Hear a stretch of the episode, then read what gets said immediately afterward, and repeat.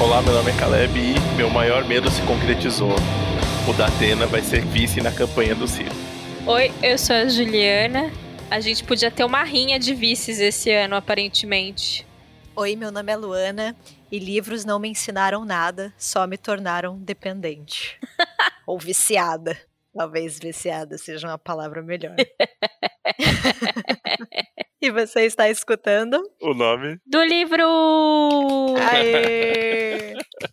Essa introdução do Caleb, eu fiquei impressionada com o número de pessoas que mandaram essa notícia marcando o Caleb. Exatamente, exatamente. Agradeço todo mundo. O Caleb já tinha externado, né, o seu amor, a sua admiração pelo Datena, risos. Pô, foi um ódio muito profundo aquele lá, então eu agradeço todo mundo que mandou a notícia aí, que se solidarizou, né, porque olha, Olha, o, o Cirão, o Ciro já não tá duro de aguentar agora. Ciro e Datena, puta que me pariu, né? Cirão das massas, Caleb. Você não acha que é uma boa opção pra 2022? Olha. agora vai pegar. Agora chega no primeiro dígito ainda. Vai precisar fazer muito react ainda. Ai, gente, olha. Muito gameplay. Eu acho que a única vantagem que ele vai ser vice o, o da Atena, é que ele vai ter que parar de fazer TV, Caleb. E, consequentemente, ele não vai poder mais narrar jogo de futebol. Ó, eu, eu, eu, sei que, eu sei que esse foi o alvo principal do meu áudio da Atena, mas se o da Atena parar de fazer aquele programa dele e parar de fazer o programa na rádio, eu acho que ele ajuda muito mais, assim. Eu aguentaria ele falando de futebol, narrando futebol, mais do que ele espremendo o sangue das pessoas no, no, naqueles programas horrorosos dele, que, enfim, uhum. devia, devia só poder passar depois do, da meia-noite, assim, sabe? O problema é que se o Ciro for eleito, e essa é a piada, né, gente? Vamos aqui pensar por um momento que isso é minimamente possível. Se o Ciro for eleito, quando ele der o golpe e derrubar o Ciro, ele vira o presidente, entendeu? Aí ele vai espremer sangue das pessoas na vida real, Caleb. Mas eu acho que se ele, se ele for eleito, se o Ciro for eleito, ele fica feliz como vice barra chanceler da defesa, sabe? Assim, tipo, um, um cargo bem escroto, assim. Porque é a única coisa que ele, entre muitas aspas, entende, né? Que ele, ele acha que ele entende de, de, de violência e tal. Mas, Ju, os traumas são muito grandes todo vice vai dar golpe. A gente tem, Sim. que, a gente tem que partir dessa. Inclusive o Alckmin, né? Desde que eu vi essa chapa bizonha, eu já, já tô prevendo que a gente vai ter que entubar essa. Juliana, é, essa é uma realidade. É uma realidade, eu sei. Eu tô em negação ainda. Tô em negação. O Mourão que foi um fraco. Mourão que foi pro Chile. O Mourão foi? Pra cerimônia de posse do novo governo, do Boric, foi sim.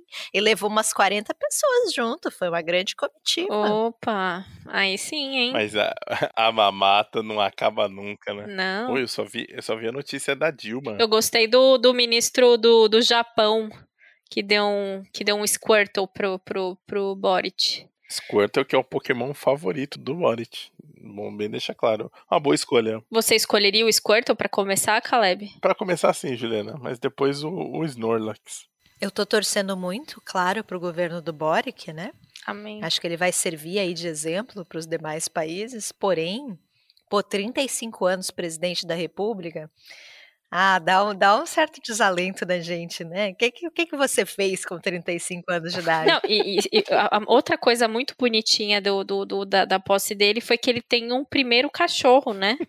que é o Brownie, um cachorrinho caramelo, peludinho, eu não sei se tem uma raça, mas muito simpático, que é o cachorro dele, que tem um Instagram próprio, obviamente porque é um adulto de 35 anos. Então, como bem lembrou a Luana, ele criou um Instagram pro cachorro. Eu confesso que eu queria que fosse 2023 logo pra gente sentir esse tipo de esperança que o Boric traz de um jeito que a gente não via fazia um tempo, né?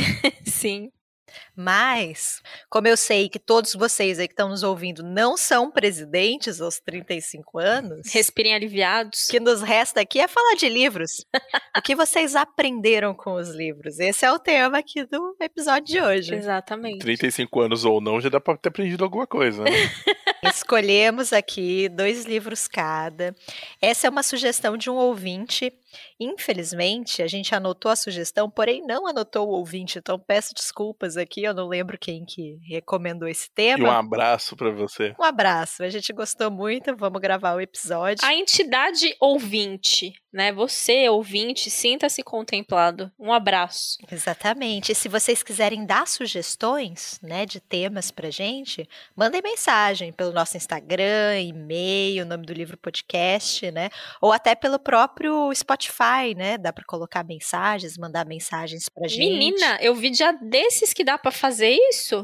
Fiquei chocada. E dá sempre também para colocar estrelinha pra gente. Vamos, vamos, lembrar vocês aí de avaliar o podcast né, no Spotify, isso ajuda muito a gente. Ajuda mais se for com cinco estrelinhas, né? Claro.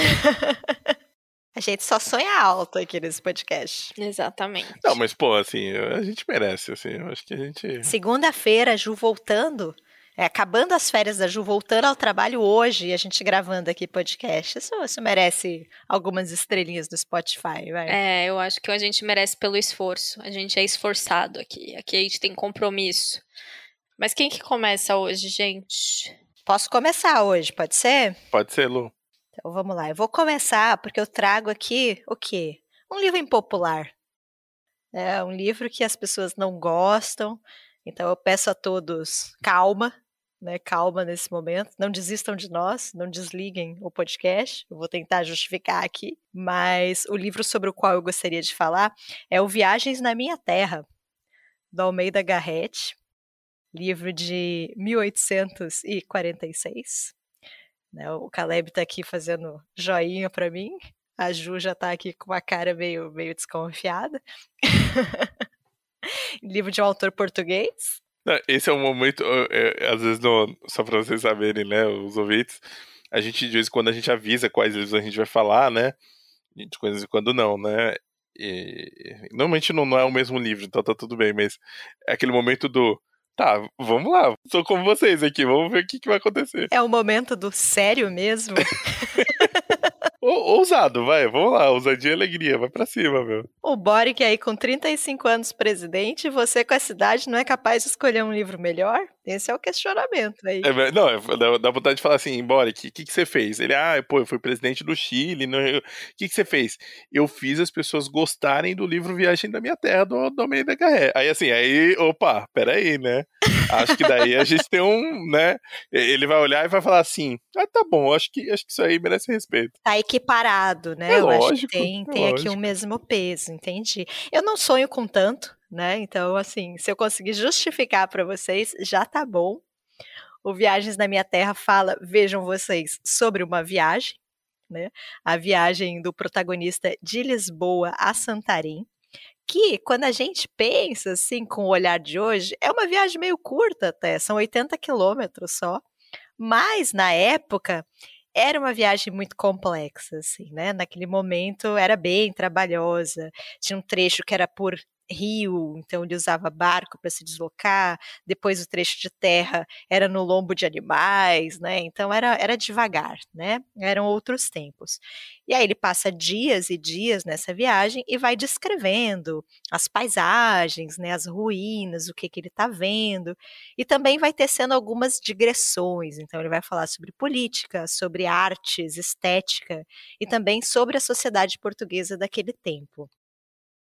E qual é o barato desse livro, né? O que, que aconteceu comigo? Eu li esse livro porque ele era a leitura recomendada do meu ano de vestibular. Né? Ele estava lá na lista de leituras recomendadas e eu não estava gostando nem um pouquinho da leitura. Assim, eu estava demorando muito para avançar, estava achando uma leitura chata mesmo, assim, estava tendo muita dificuldade. E aí eu comecei a pesquisar sobre esse livro. Né? Fui tentar entender por que ele era um livro tão importante, tão citado, né? Então fui para a internet, fui pesquisar.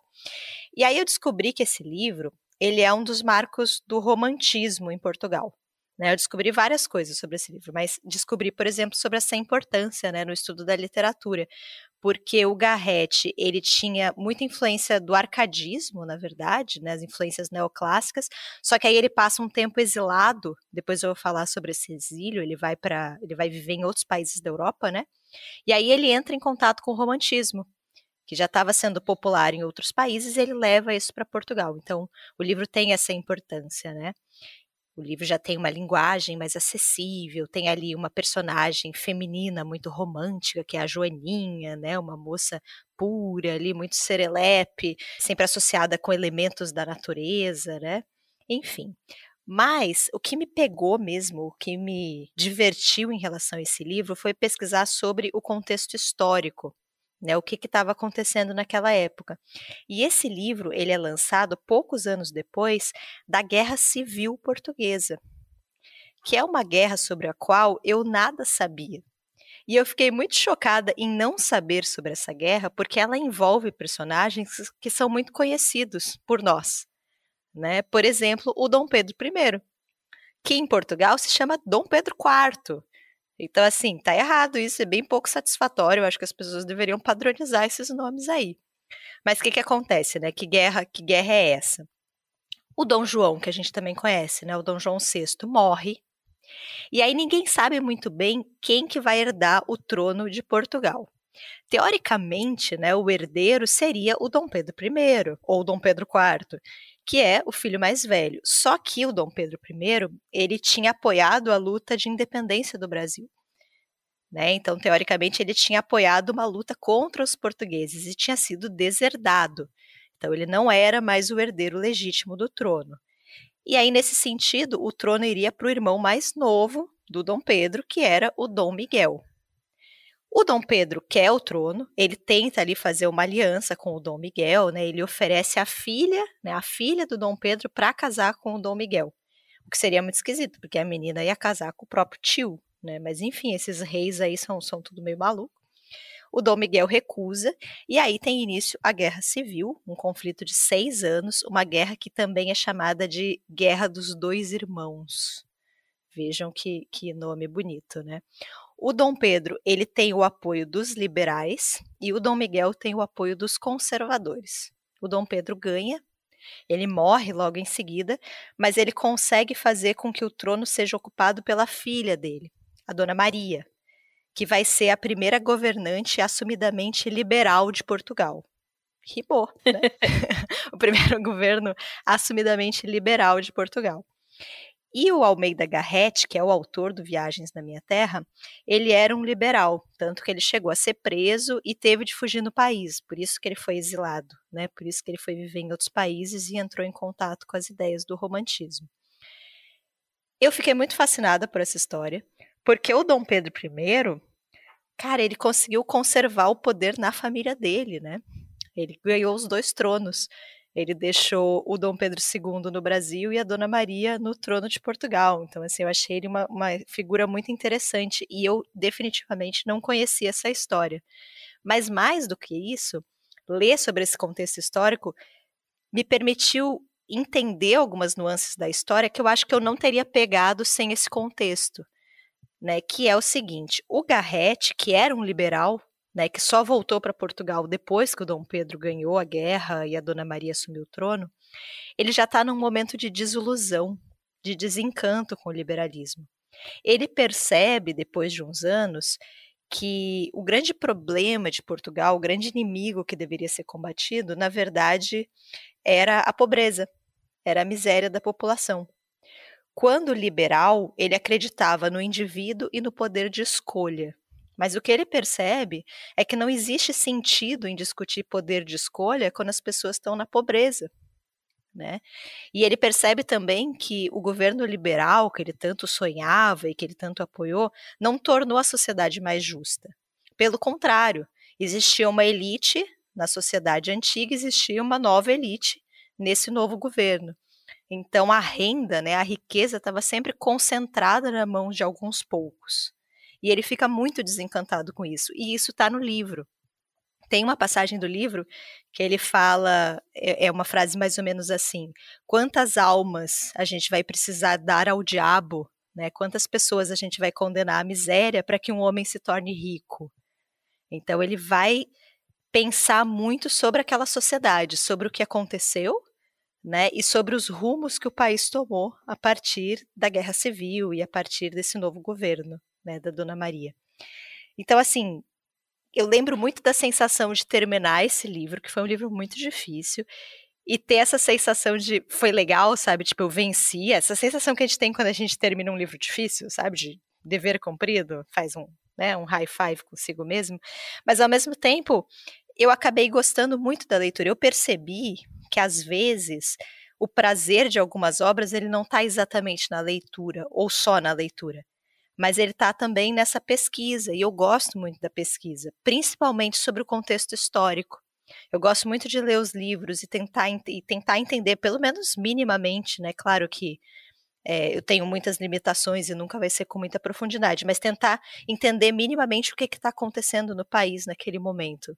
Isso eu acho muito instigante. Então eu percebi, eu não sei se eu já tinha feito isso com algum outro livro antes, mas eu lembro muito de ter feito com esse livro que a pesquisa era legal, que eu me interesso muito pelo contexto histórico e que essa poderia ser sempre uma chave de leitura para mim, sabe? Quando a leitura estivesse muito difícil, quando eu tivesse muita dificuldade de avançar, talvez essa pesquisa me ajudasse. Talvez eu acabasse criando novas obsessões e novas paixões assim a partir dessa pesquisa. Então, eu gosto muito desse livro. Assim, eu acho que ele me ensinou muito sobre a história de Portugal, né? Já que o episódio é livros que me ensinaram, mas me ensinou muito sobre eu como leitora, sabe? O que que eu curto, o que que eu gosto e como que eu leio, assim. Então, é um livro, é uma leitura que eu tenho muito carinho. E, e eu recomendo, assim, para vocês. Eu acho que é isso.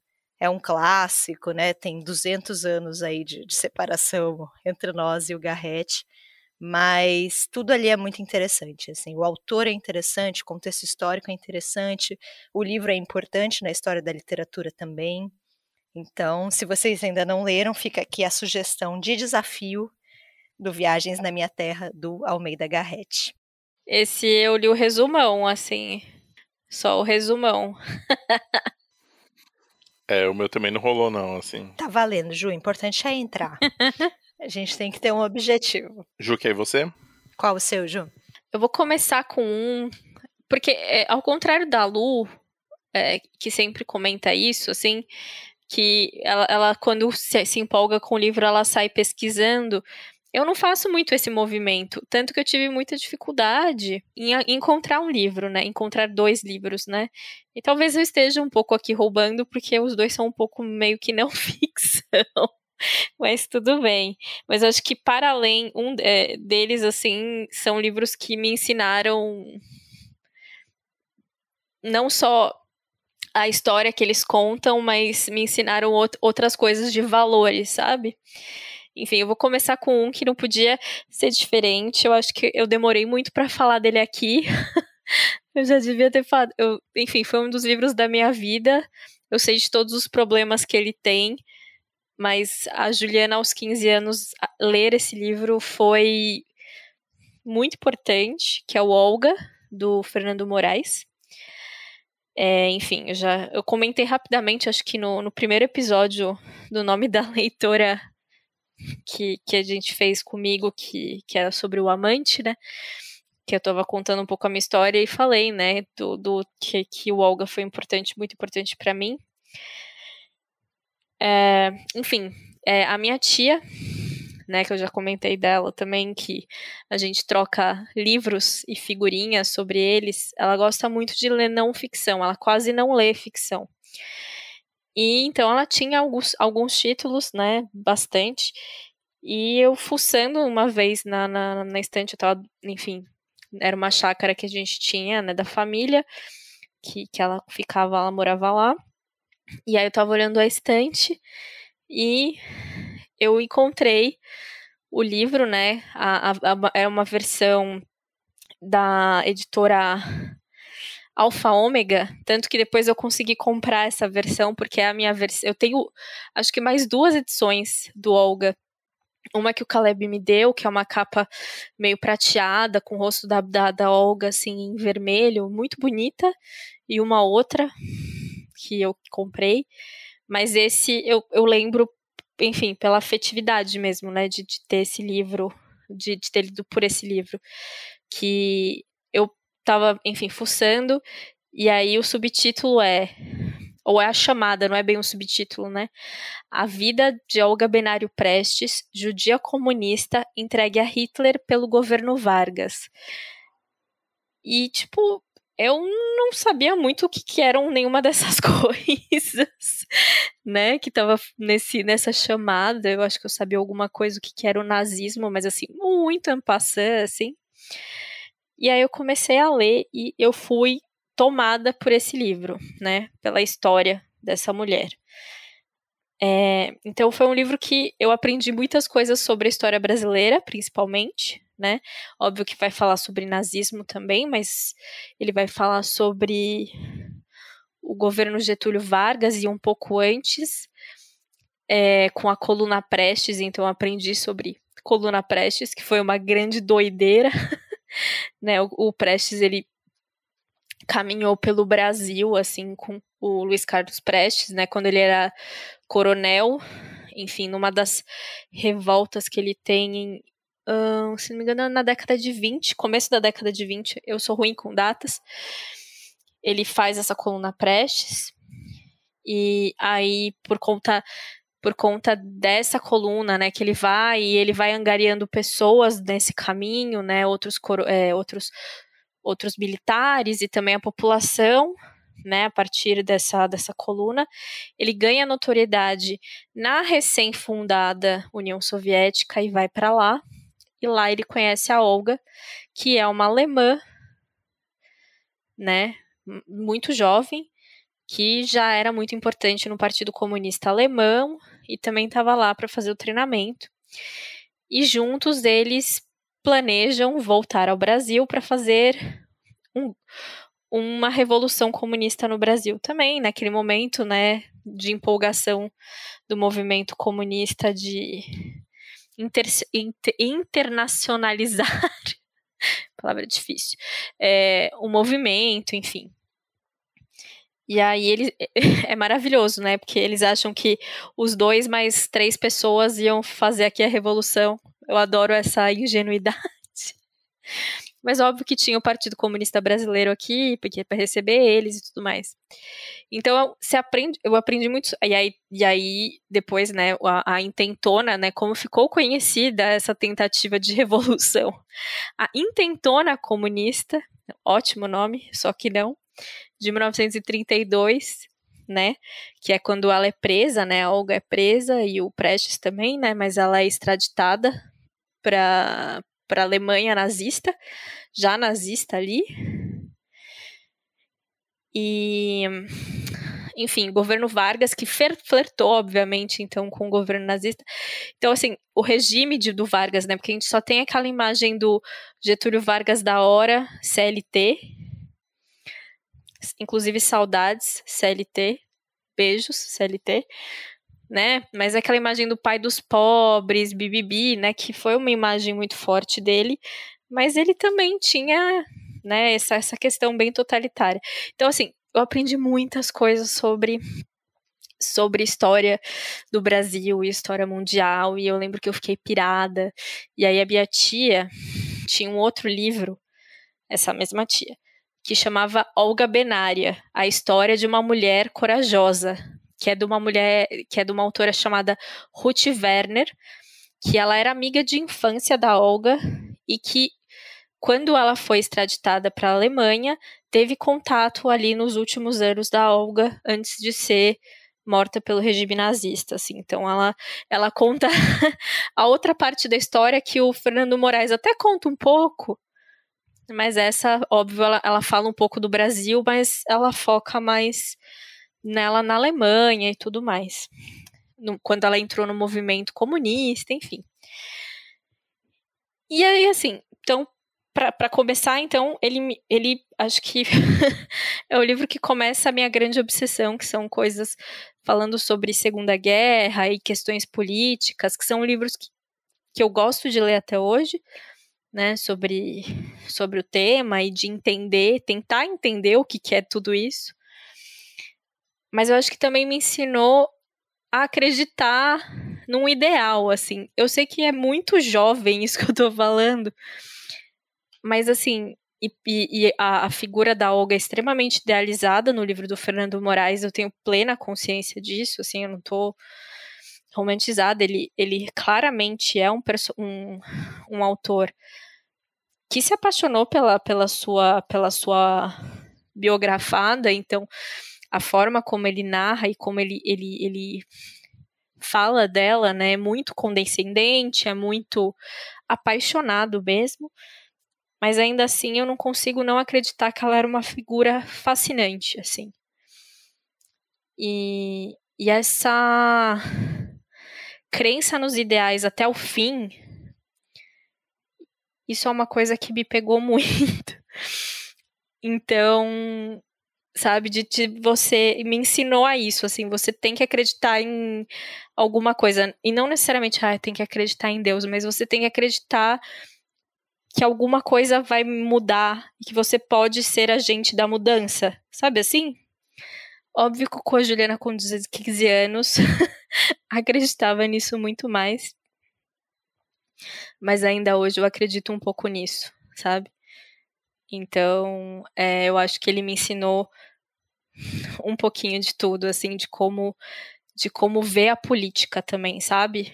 De como ter é, esse olhar. Eu não digo otimista, porque hoje em dia não tem como ser, né? isso, isso a Olga não conseguiu me ensinar, mas de, de, de não me entregar, entendeu? Ainda, a gente ainda tá mesmo que quase caindo, a gente ainda tá de pé, sabe assim? Eu acho que é isso, assim. Então, é isso. Acho que é isso. Acabou. Acho muito bonito ouvir você falar sobre esse livro, João. Também. Tava esperando o dia que você ia falar dele no, no podcast. É, então, eu nunca falo dele, né? Porque é isso, eu acho que ele é um livro realmente com problemas, né?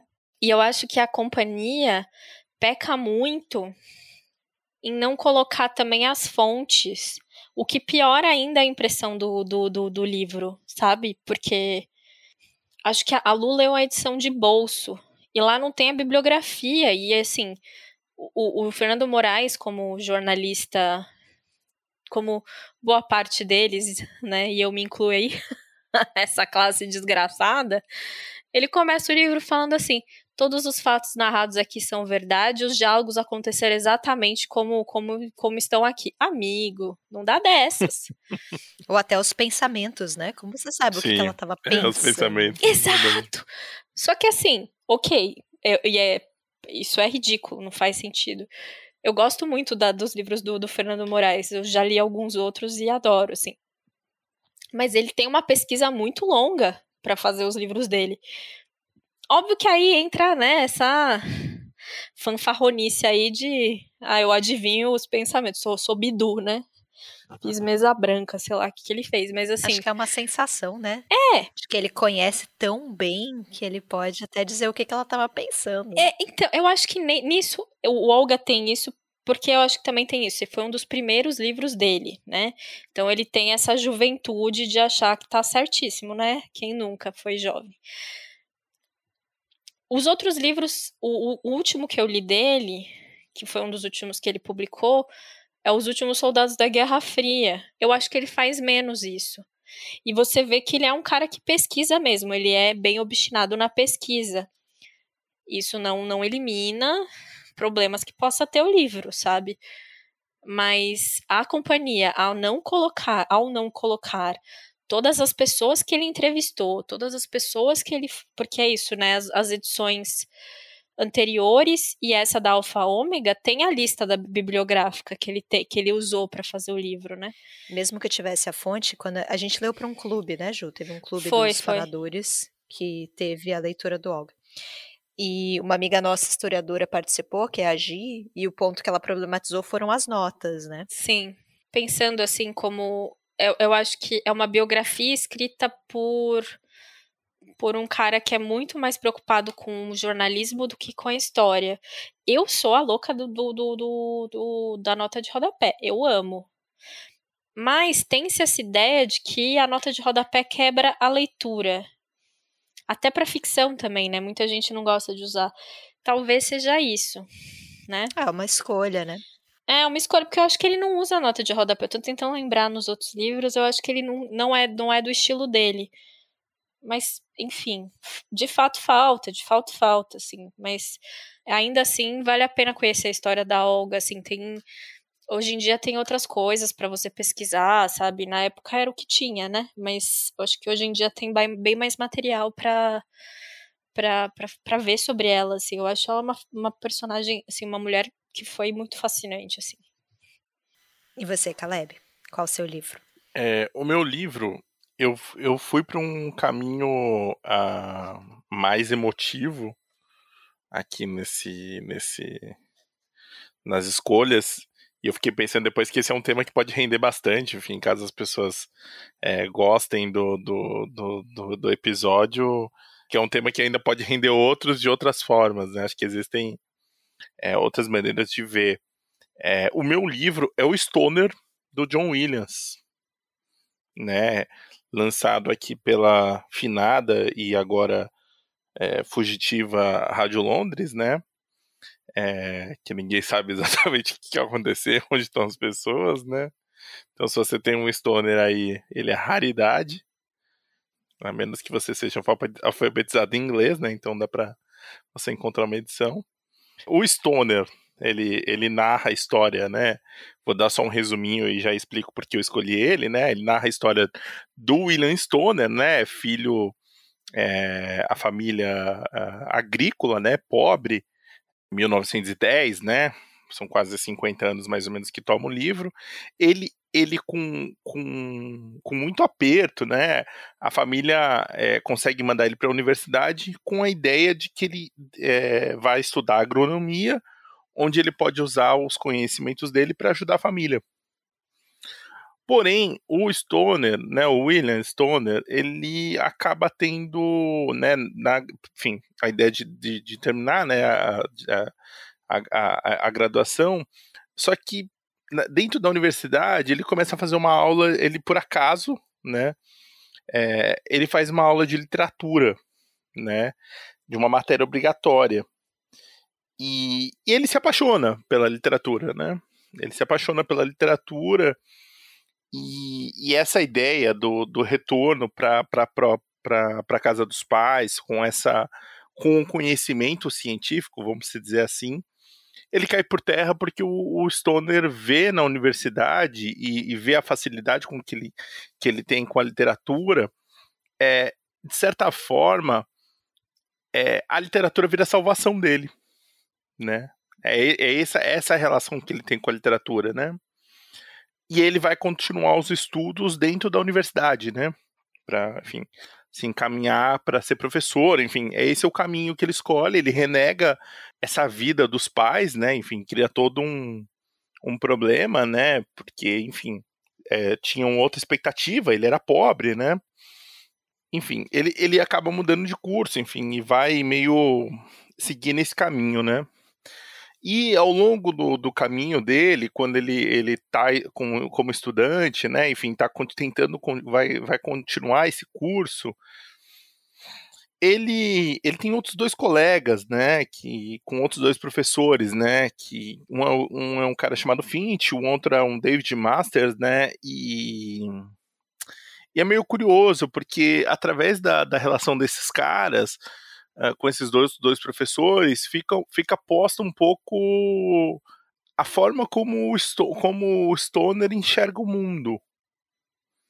Como são visões diferentes, né? E, enfim, o livro é um, é um livro de, de, personagem, é um livro que não tem reviravolta. Ele vai quase numa toada, um pouco seguindo num rito, rito um, num, num, num, de uma forma meio cotidiana, meio simples, com as coisas acontecendo na vida dele. E por que que eu escolhi ele, assim?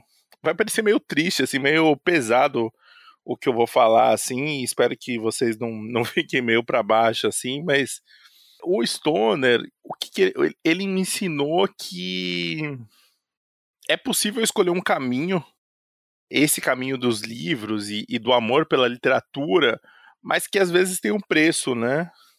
Assim como tudo, né? Enfim, que talvez você goste e, e um pouco. Vai parecer horrível o que eu vou falar, mas assim, você pode ser bom, você pode se dedicar, mas as coisas podem não dar certo para você, assim. E essa é a vida. Acho que poucas vezes um livro, pensando nas leituras que a gente já falou aqui no, no podcast, é, eu pensei, lógico, em indicar o 100 anos de solidão para cá, que eu acho que teria a ver com a minha construção de leitor, e eu sempre falo do poder de imaginar. Poderia falar do reparação, enfim, que tem uma outra relação também. Porém, é, o Stoner, ele me deu uma lição que que acho que quando eu li eu não estava preparado ainda, que é essa percepção de que a vida, a gente a gente espera por, por esses momentos extraordinários e emocionantes e fora da rotina, fora do, do não sei o que lá, mas a vida não é feita disso não, cara. Assim, a vida, e, e, a, às vezes acontece um, dois, três momentos desse na vida, sabe? Na vida toda. A vida é feita do cotidiano, das coisas que você vai construindo, dessa da forma como você consegue se relacionar, né, com as coisas. O, o Stoner, né, do livro, é, ele tem, ele tem muita dificuldade, né? Enfim, é um, é um, cara um pouco mais retraído, né? Enfim, é um pouco mais passivo, né? Com relação às coisas. E a vida vai escolhendo e vai passando as coisas sem que necessariamente ele tenha, ele tenha algum tipo de controle, né? A gente vive nessa eterna ilusão de que a gente acha que vai ter controle sobre a vida e a vida acontece, né? A vida acontece sem a gente é, efetivamente conseguir decidir as coisas. Eu tô falando isso tudo de um jeito meio de fatalidade, assim, eu peço desculpa de deixar o clima dar uma baixada no clima, mas é só porque é engraçado, né? É um livro simples, é um livro é, é tão extraordinariamente comum, mas que para mim foi uma lição de vida, assim, foi uma, uma, uma a sensação de que é, ah, nem tudo. Às vezes você pode fazer tudo certo e nem sempre as coisas podem, podem acontecer, sabe? E, e, e essa relação do, do Stoner é, nesse refúgio dos livros, né? Eu me vejo muito nisso, assim, né? O, o Stoner usa a literatura como uma forma de, de fugir da solidão, né? Como um refúgio, né? E, e ao longo do, da história, né, o, o Stoner vai passando como professor, como acontece a guerra, ele casa, ele tem uma filha. A vida aconteceu para ele, mas não necessariamente, né? Assim, e eu, eu fiquei meio. É, esse livro mexeu muito comigo, assim, me deixou muito. Muito pensando de que a vida é essa, né? A vida é essa boa bosta, assim, sabe? É isso e tá tudo bem parece ruim tudo que eu tô falando, mas não é, assim, acho que é, é você olhar para as coisas e talvez até dar mais valor, sabe? Nas pequenas coisas mesmo, assim, não é nas pequenas coisas do, não é pra você ficar vendo borboleta, não é isso, assim, é no cotidiano, são nas coisas simples, é no, é, na forma como, nas, nas relações, assim, sabe? E, e de alguma forma tentar ser mais ativo do que o stoner do livro, sabe? Ser menos passivo. Não tô falando que você. É, não, tô, não tô falando para você ser o, o, o senhor do seu destino, não é isso, né? Dos seus desejos, mas acho que talvez é um, é um jeito de você ler o livro e falar assim, pô, acho que eu quero viver de outra forma, como se aquilo fosse até um manual e não um livro de ficção, né? É, que tratassem de coisas tão específicas sobre esse tema, né? Enfim, é, os Estados Unidos, o americano médio, ali desses anos, é, dos anos 20, 10, 20 até os anos 60, né? Nessa, nessa ideia. Enfim, acho que é um livro que me ensinou um pouco é, a olhar de outra forma para a vida, de uma forma mais dura, mas acho que importante em algum momento, assim. É, não deixar de sonhar, não deixar de acreditar, mas entender que existem, é, existem outras de, de, parar um pouco de sair dessa coisa meio nossa, meio do, do, da super acontecimentos e entender que a vida está acontecendo nesses pequenos momentos e no, no cotidiano é, das relações mais banais às vezes. E tá tudo bem com isso. É, é isso. Caleb, rapaz. Eu fiquei lembrando, Caleb, de um, de um livro que você me deu. Acho que talvez se chame O Homem Comum. Sim, sim, do, do Hot, né? Do Hot, que tem um, uma pegada meio parecida, né? Sim, Também é, é a ideia de um personagem absolutamente comum, que tem uma vida ali sem grandes excepcionalidades. Acho que é um tema que te interessa, né? Acho que sim, acho que sim. Acho que definitivamente sim, assim. É, porque, porque no final das contas, assim, eu fico meio pensando eu acho, pelo menos pensando em literatura, eu acho mais difícil você tirar a beleza sem grandes coisas do que outras, em outras formas, assim, sabe? É, sem, sem, um, sem grandes acontecimentos, assim, sabe? Acho que acho que tem uma, para mim tem uma beleza nisso, assim. A literatura talvez perca um pouco das muletas, né, das coisas grandiosas para ser só literatura, né? Sim, sim, acho que sim. Eu também, né, li o, Stoner, acho que na mesma época que o Caleb. E, enfim, é um livro que acho que tem o antes e depois do Stoner, assim. um dia desses eu vi uma galera problematizando umas outras questões sobre machismo e tudo mais. Eu não me lembro, eu precisaria reler esse livro, mas não sei se eu se eu estaria preparada para fazer uma coisa dessas comigo mesma. É, e eu lembro de fechar o livro e virar pro Caleb e falar assim: a vida é esta bela bosta. Fim, sabe assim? É muito louco, assim, é um livro que, que, que, até hoje, assim, quando eu penso, eu fico mal, assim, é um negócio terrível. Caleb levantou a alegria da galera aqui, ó. Não, Luana agora vai ter que pegar um livro de comédia depois dessa. Luana, pelo amor de Deus. Nada, nada parecido com isso, gente. Não, a Luana vai vir com aí que eu, eu confesso que eu tô ainda mais curioso do que o Carré. Vamos lá, Lu, qual que é o seu? Vamos continuar aqui na toada da, da vida é uma, é uma bela bosta. Por isso que a gente não é levado a sério, a gente fica falando palavrão nesse, nesse episódio, a gente tem que mudar isso aí. Aí, assim, na verdade, aí que é o, o, Shakespeare, o Shakespeare queria falar, a vida é uma bela bosta, mas falaram, ô oh, Shakespeare, aí não dá. Aí ele fala, né, a vida é um episódio de som e fúria, nananã, eu não sei a, a, a, a frase inteira. A vida é uma história contada por um idiota cheio de som e fúria que não significa nada. Exato. ai, ai. V vamos lá, então. Qual que é a sua, Lu? É um livro polêmico. De antes não era polêmico, de antes era impopular. Agora é um livro polêmico de verdade, na sua excelência aqui. Que é o Infiel, da Ayan Hirsi Ali. Ele foi publicado em 2006, na Holanda. E esse livro, ele é um livro de não ficção. Na verdade, ele é uma autobiografia da Ayan. Né? A Ayan é uma moça que nasceu na Somália, no final da década de 60. O pai dela era um perseguido político, então eles precisam abandonar o país. Ela vai viver em vários lugares, mas vai crescer, né? A, família vai se estabelecer no Quênia. E a família Dayan é uma família muito tradicional e muito religiosa, né? Eles são muçulmanos.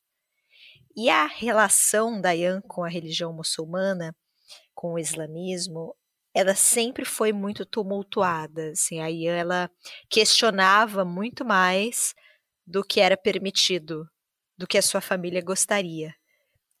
E quando a Yan tá ali no final da adolescência, contra a sua vontade, ela é prometida em casamento pelo pai para um primo que morava no Canadá. Em determinado momento, ela vai precisar pegar um avião para ir para o Canadá, né, para casar com esse homem ela decide, em uma escala na Holanda, fugir. Então, ela foge, pede e consegue asilo político na Holanda. E ali ela vai criar uma vida para ela totalmente diferente. Né? Ela vai estudar, ela vai estudar ciências políticas, vai ter uma carreira na política e vai se tornar membro do parlamento holandês.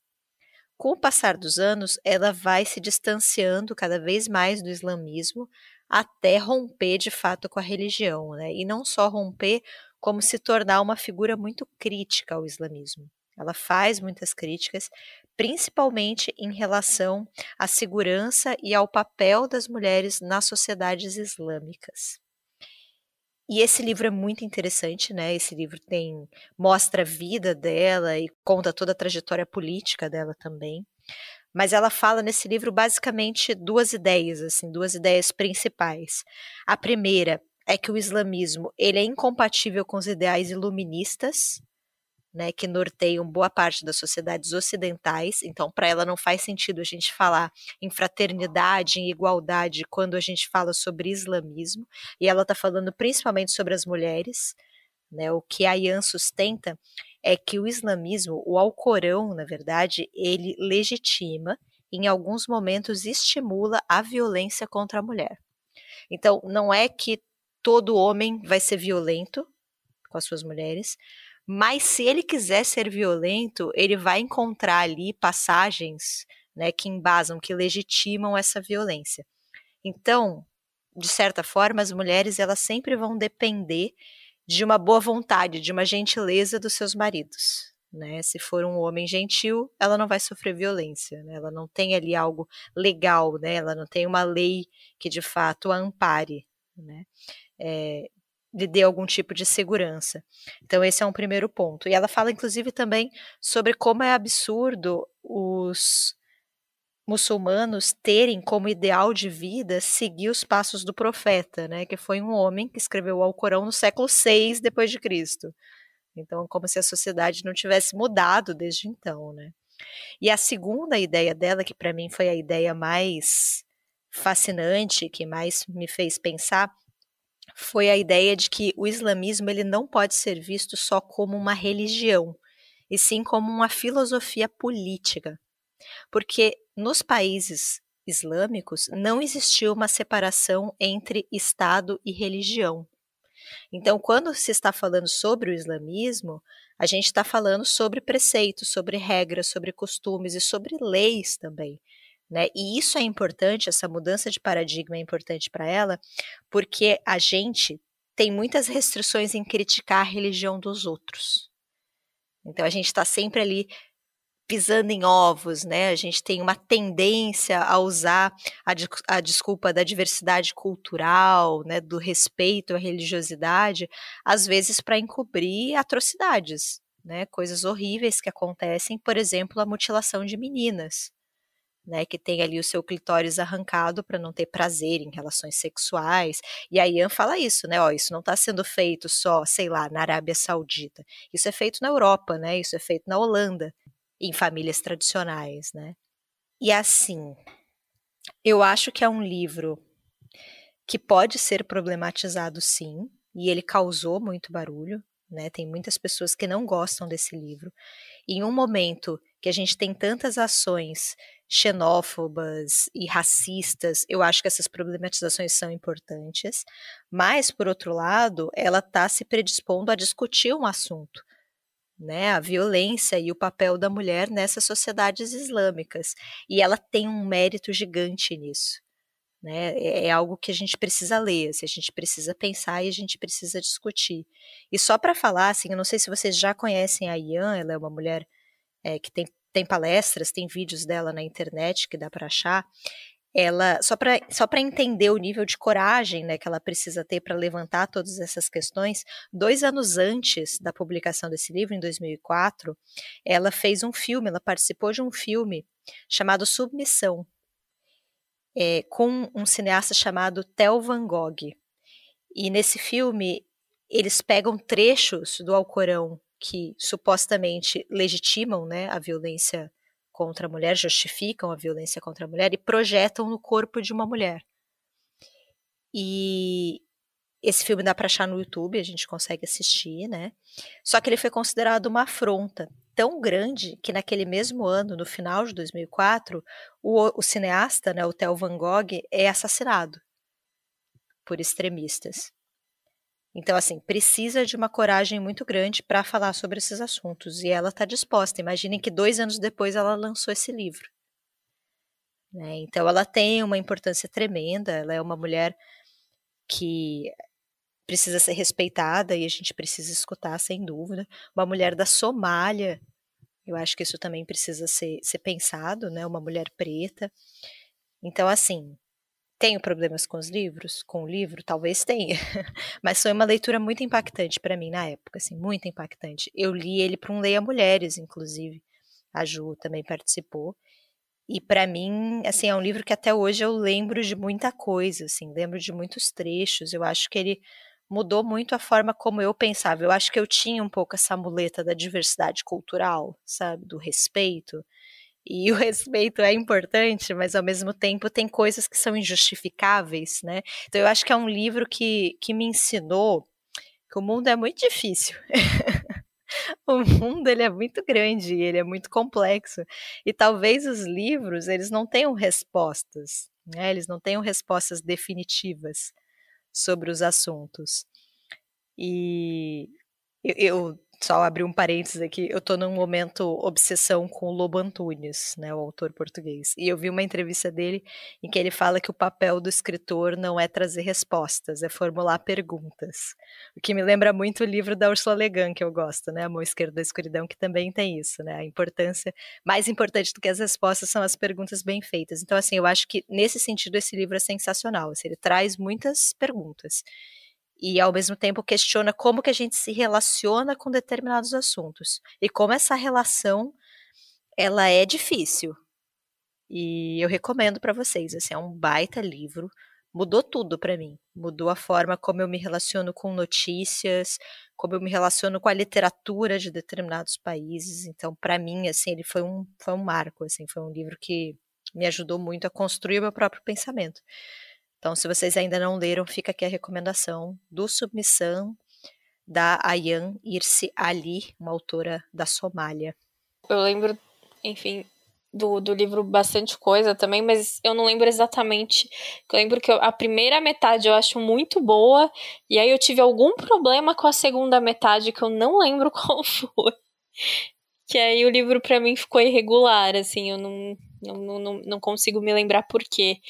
É, mas é, foi um livro bem do começo do Leia Mulheres aqui, aqui em São Paulo mesmo.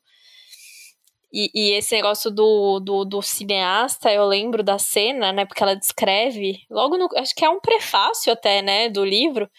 E, cara, ele foi assassinado de um, de um jeito assim. medieval, assim. Foi um facão. Assim. O cara tava andando na rua e tomou uma facada, assim, sabe? Tipo, arrancar a cabeça dele. Um negócio assim, horroroso. Eu falo, gente. Na Holanda, né? Foi, Ju? exato. Assim, numa rua da Holanda, indo na padaria. É, então, é, é, tipo isso, uma coisa super prosaica e de repente o cara arranca a cabeça dele, assim.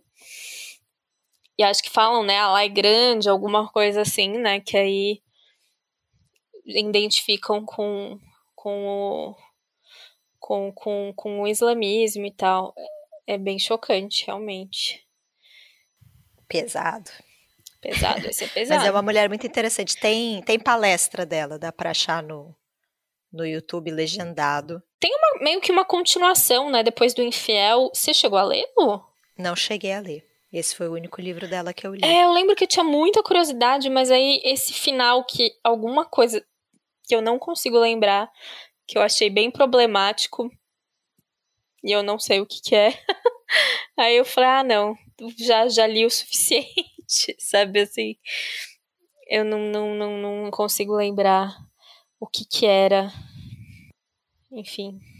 Só uma coisa, né, que é, acho que a gente, que eu acho legal desses, do, das coisas que a gente está trazendo aqui, isso que a Lu falou do mundo ser, ser complicado, que é acho que a gente precisa muito lutar contra essa ideia de que existe o certo e o errado só, né? Assim, né? De que o mundo é muito binário, né? De tipo, uma coisa certa ou outra não, assim, porque é muito mais complexo, né? E não tem a ver com isso, né? Então, a, entender, a gente entender, né, através dos livros, através de outras coisas, é fundamental, né, para conseguir ler o mundo, né? Sem dúvida. E você, Ju? Sua segunda escolha? É, então, eu acho que eu já dei aquela roubadinha com Olga, né, que é um livro de não ficção. E aí, a segundo livro eu não consegui achar de ficção, mas certamente livro, os livros de ficção também me ensinam, né? Mas não tinha essa regra De só podia romance, Ju. Não, eu sei, mas. É, não tinha, não, peraí. É, não, mas é que é o caminho mais fácil, né? Porque o livro de não ficção você vai aprender alguma coisa, querendo ou não, né? Enfim. Mas, mas é, eu, eu vou pensar sobre isso. Mas eu vou falar de um tipo de, de, de livro que eu gosto muito de ler também, que são quadrinhos biográficos, né? Acho que eu já comentei aqui em um outro episódio que eu gosto muito e eu acho que é uma boa introdução às vezes a um, a um, ao pensamento de algum de uma personalidade, de algum né, estudioso. Eu, eu acho bem interessante, assim, eu gosto bastante. Eu poderia, eu, assim, a primeiro, primeiro que eu lembrei foi um, acho que foi o livro que, que me veio à cabeça, foi o Logic Comics, que é um quadrinho escrito por dois quadrinistas gregos, que eu não vou lembrar o nome, obviamente, porque eu não vou com ele aqui, que ele vai falar sobre Bertrand Russell, que é um matemático barra filósofo que cri cri criou, assim, uma teoria, e eu acho que eu já li umas duas ou três vezes esse livro, e eu acho que toda vez que eu leio, eu aprendo uma coisa diferente, e fico entendendo, não entendendo várias outras, assim, então, acho que é um livro ainda, né, afinal de contas, eu sou de humanas, então, né, é, mas é um livro que eu, é um quadrinho que eu gosto bastante, é um quadrinho difícil pra cacete, mas que, que eu recomendo. E aí, recentemente, eu li um que tá com Caleb, então eu só vou mencionar o título, que é o As Três Fugas de Hannah Arendt, Uma Tirania da Verdade, que é do Ken Krimstein, que né, fala sobre alguns episódios importantes que definiram a vida e o estudo da Hannah Arendt.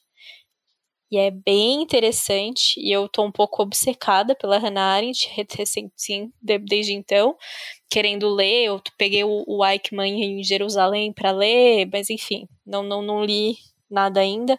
Eu já tinha gostado muito de, queria saber mais sobre ela quando eu vi o filme, né, que chama Hannah, e inclusive o quadrinho que eu vou falar também tem um filme dirigido pela mesma diretora que é a Margaret von Trotta, que é uma alemã maravilhosa, e a atriz que fez tanto a, a, a, a, a Hannah Arendt fez né, a personagem desse quadrinho, que é a Rosa Luxemburgo, que é uma atriz que, pelo que eu entendi, ela é russa e chama Bárbara Sukova.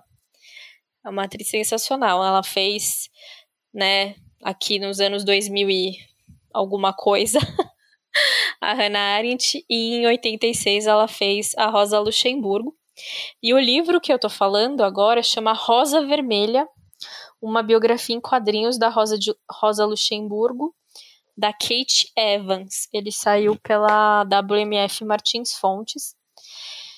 E ele, ele vai falar, né, uma, é uma biografia mesmo, ele vai desde a infância até o fim da vida dela, né, quando a Rosa ela é assassinada pelo, pelo poder já nazista, né? É, é antes, é ali na década de 30, antes do, do Hitler né, tomar o poder definitivamente, mas é, as coisas ali já estavam bem estranhas. Mas enfim, Rosa Luxemburgo. Esse quadrinho especificamente da, da Kit Evans, ele teve apoio da Fundação Rosa Luxemburgo. Ele é um quadrinho caudaloso, eu acho que é a melhor forma que eu posso definir esse quadrinho. Ele tem muito texto e ele é baseado nos discursos e textos da Rosa. Então, quando é, às vezes ela, enfim, tá falando, não, a Rosa fez o discurso em tal lugar, aí ela bota uma frase do discurso. Aí ela bota uma nota de rodapé. Eu achei maravilhoso, gente. Quadrinhos com nota de rodapé né? Esse conceito incrível. E aí no final tem trechos desses discursos ou desses textos famosos, né? Porque ela escrevia para jornal e tudo mais. Então assim é um livro de introdução à, à pessoa, né? A, a, essa mulher sensacional. Que, que foi a Rosa de Luxemburgo, Rosa Luxemburgo, não tem o D, eu sempre falo D, mas não tem. Né, que na época dela ali no começo do século passado. é, vai contra várias convenções de casamento, relacionamento com, com o homem mais novo. É, então, assim, essas convenções familiares e, e de costumes, ela tem, ela quebra várias. E também de, de, de, de ter ido estudar, né? Ela, ela estudou, ela, é, e aí ela se ela se engaja politicamente, entra nos partidos comuni no, no, Partido Comunista e vira uma voz muito importante dentro do partido, né? Vai presa e mesmo dentro da prisão continua sendo essa pessoa muito importante é, dentro do partido. Enfim, tem uma história de vida assim absurdamente sensacional e triste, obviamente, muito sofrida. E, e é um quadrinho, eu acho ele muito para você se encantar pelas ideias, justamente por isso, porque, cara, tem, deixa eu ver aqui, eu tô vendo aqui quase 40 páginas com trechos de discurso e de textos dela, sabe? Então é um quadrinho que, né, dentro dele ele tem muito texto, ele conta até onde dá para ser muito detalhado nos quadrinhos, mas aí quando vai, ela é, tem, além de outro, outros tipos de, de notas, né? Às vezes expressões em alemão, ou órgãos políticos, partidos, eles puxam, eles puxam nota e, e, e explicam, assim, é muito legal. pra louca de notas de rodapé, eu fiquei emocionada. E, e, e ter acesso, sabe? Porque, assim, a Rosa Luxemburgo, ela tem quase boa parte, eu acho que ou toda obra dela já publicada no Brasil. Mas são livros de ciências políticas, né? É, eu acho que o, os textos de jornal dela estão reunidos em uns volumes enormes e alguns esgotados, inclusive, pela EDUSP, né, que é uma editora universitária. E tem lá uma introdução de uma uma mulher muito foda que, que, que pesquisa a rosa, se não me engano chama Isabel. Enfim, gente, peço desculpas. Mas assim, se você for pensar, é um pouco inacessível, né? Porque é, é um texto. Não é um texto fácil, sabe? Não é um texto simples, né? Ela tá falando de conceitos complexos ainda que, que, que, que às vezes ela, ela explique de uma forma mais simples, são, são, são temas realmente complexos. E aí eu acho que o quadrinho é, é uma introdução muito bacana para você ter esse primeiro acesso, ver se rola, se te interessa, se você tem né, essa vontade de ir atrás para saber um pouco mais dela. E não só ela, né? Como eu disse, esse da Hannah Arendt também, eu achei sensacional, As Três Fugas, e tem um pouco disso, e, e esse, essas Três Fugas, se não me engano, no final tem também explicando qual é a cronologia dos livros dela, do pensamento dela. É, ele é bem interessante. E o Logic Comics, que eu comentei rapidinho aqui também, ele vai falar bastante coisa de filosofia, vários conceitos filosóficos, assim. Então, para quem né, não tem muita, muito costume, eu acho que são introduções bem interessantes a esses pensamentos mais duros, sabe? Então é isso. Rosa Vermelha, uma biografia em quadrinhos de Rosa Luxemburgo, da Kate Evans. Eu fiquei um pouco indignada com a fala da Ju, porque ela me lembrou da Hannah Arendt. O livro que eu mais aprendi na minha vida é o Eichmann em Jerusalém. Eu tô chateada de não ter lembrado desse livro. Esse livro é maravilhoso. Leiam o Eichmann, que é incrível. Só, só isso mesmo que eu queria acrescentar. Maravilhoso. Não, só uma coisa, eu esqueci de recomendar também o, o filme da Margaret von Trotta que eu comentei no comecinho, o Rosa Luxemburgo, acho que não é tão difícil de achar. O Hannah eu não sei se é. Dá seus pulos, galera. É, deem seus pulos. Acabamos de fazer um episódio sobre pirataria. E aí o Caleb faz o quê? Manda as pessoas darem pulos. Não, o, o dar seus pulos é ver qual streaming tá passando, galera. Uhum. Se esforcem. o Rosa Luxemburgo tá no Telecine. Agora o Hannah eu não sei onde tem. Tô fazendo essa pesquisa agora. Mas é muito legal também o filme do Hannah. Não está disponível para stream. Porra. Então talvez as pessoas tenham que dar os pulos mesmo. Dar os pulos. O famoso give your jumps. Ai, ai. Vai, Caleb. Eu fiquei em dúvida, né, se eu, eu queria... Eu vou até falar qual que eu pensei em indicar, mas eu quero terminar numa, numa good vibe aqui o, o episódio. É, eu indicar o Game, Pés Descalços. Good Vibes. É um quadrinho bem pra cima. Good Vibes, Good Vibes, Good Vibes. Do, do Keiji Nakazawa. Né, a gente tá vivendo um momento muito difícil, né? Com a invasão da, da Ucrânia. E, e agora as pessoas, né? O mundo chocado que, as, que tá em guerra, mesmo rolando outras guerras. E, e a gente tem o medo eterno da, da, da guerra nuclear, né? É, não, não tô falando que vai acontecer, não tá nem de perto, enfim, mas as coisas, né, acho que desde a Guerra Fria a gente não tem um, um clima de animosidade como a gente tá vindo agora, né? E pensei nesse, mas eu confesso que eu vou. Recomendo aqui o Game Pés Descalços, é sensacional. É terrível, mas é sensacional. Mas o livro que eu vou falar é, é um dos meus livros favoritos é, assim como eu falei do Stoner, que é o Filho de Mil Homens, do Walter Ugumãe. É, talvez já tenha indicado ele aqui em algumas vezes, na verdade. É, eu, eu acabei que eu li alguns do Walter nessa época, quando ainda na COSAC lançou O Filho de Mil Homens, A Desumanização, Máquina de Fazer Espanhóis, e depois não li mais tantas outras coisas dele, né, dos mais recentes, né. Mas o Filho, o Filho de Mil Homens foi um livro que me marcou muito, assim. É, vou dar um, uma pequena sinopse para quem não conhece ainda, né? O Filho de Homens vai contar a história, né? Ele começa com a história do Crisóstomo. Uh, o Crisóstomo é um pescador de 40 anos que mora, uh, enfim, tá um pouco sozinho e ele tem esse sonho, esse desejo de ser pai. Ele, ele desperta esse desejo nele aos 40 anos e apesar de não, não ser assim que você vira pai, mas é, o Crisóstomo acaba enfim, é, acaba vindo um filho, né? É, ele acaba ganhando um filho, entre aspas, né?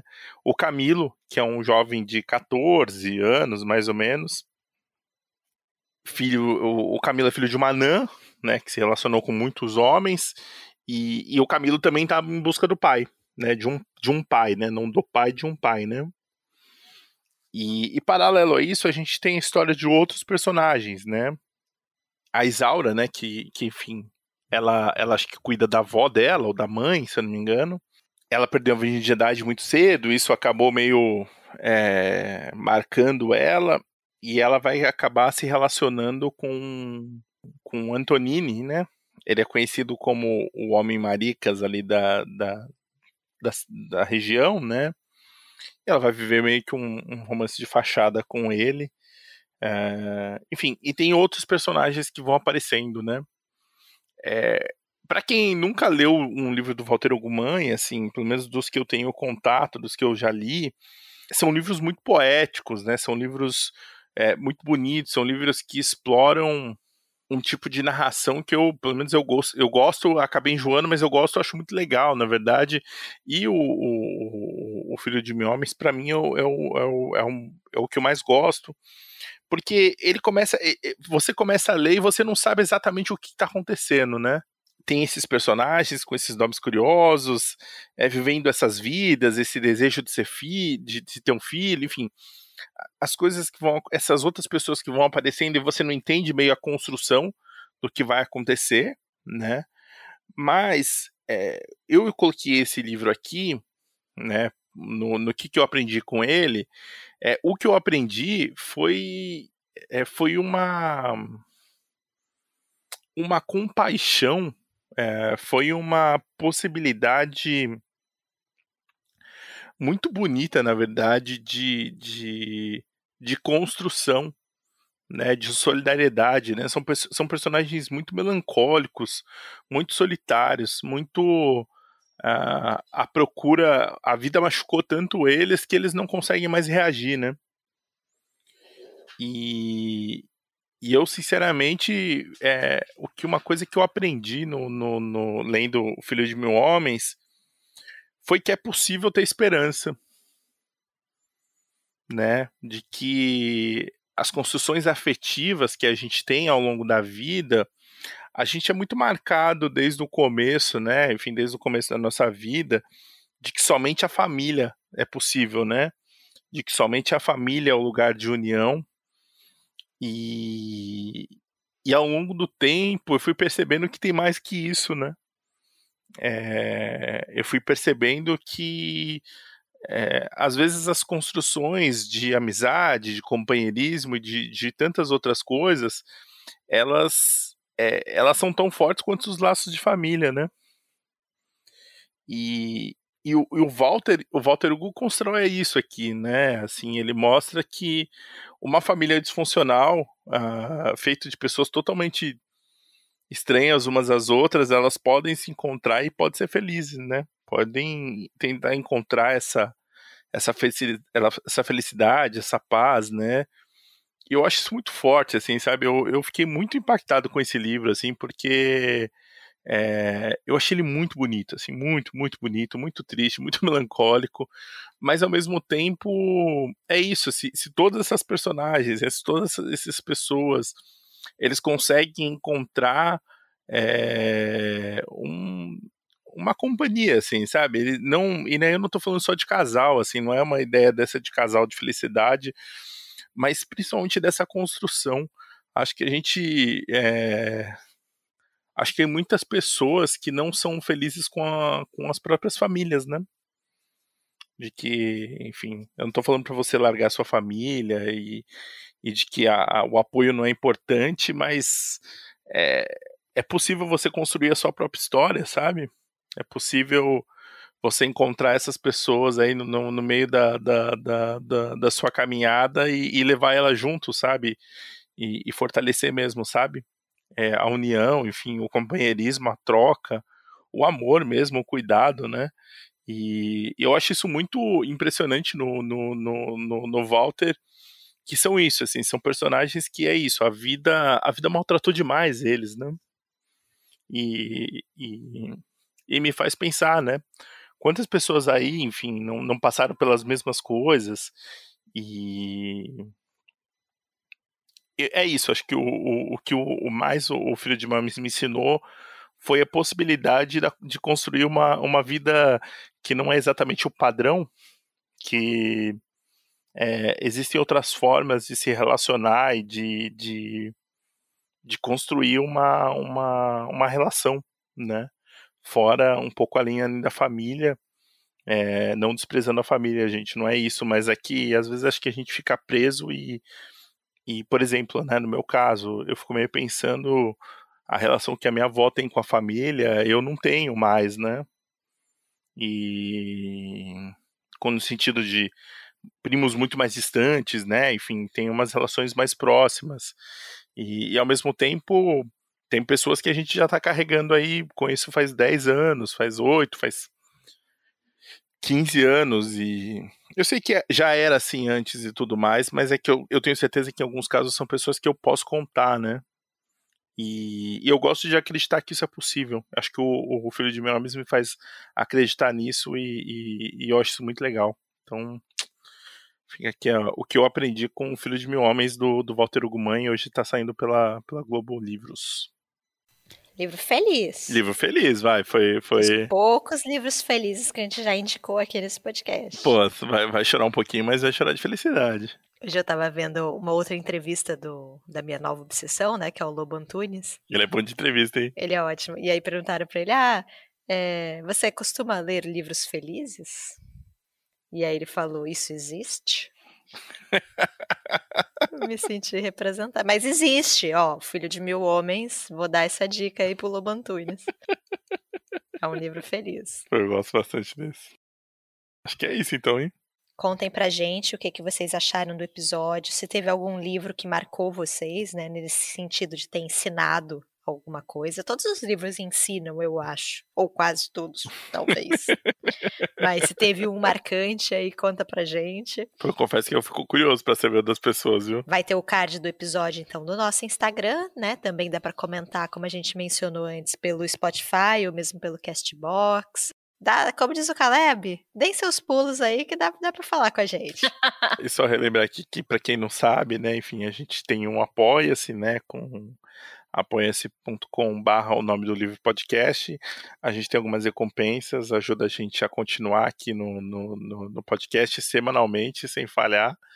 E entre as recompensas a gente tem a Noite do Monóculo, enfim, a gente trouxe, já trouxe algumas pessoas para falar de temas especiais, e tem o nosso grupo de, de apoiadores também no Telegram, enfim.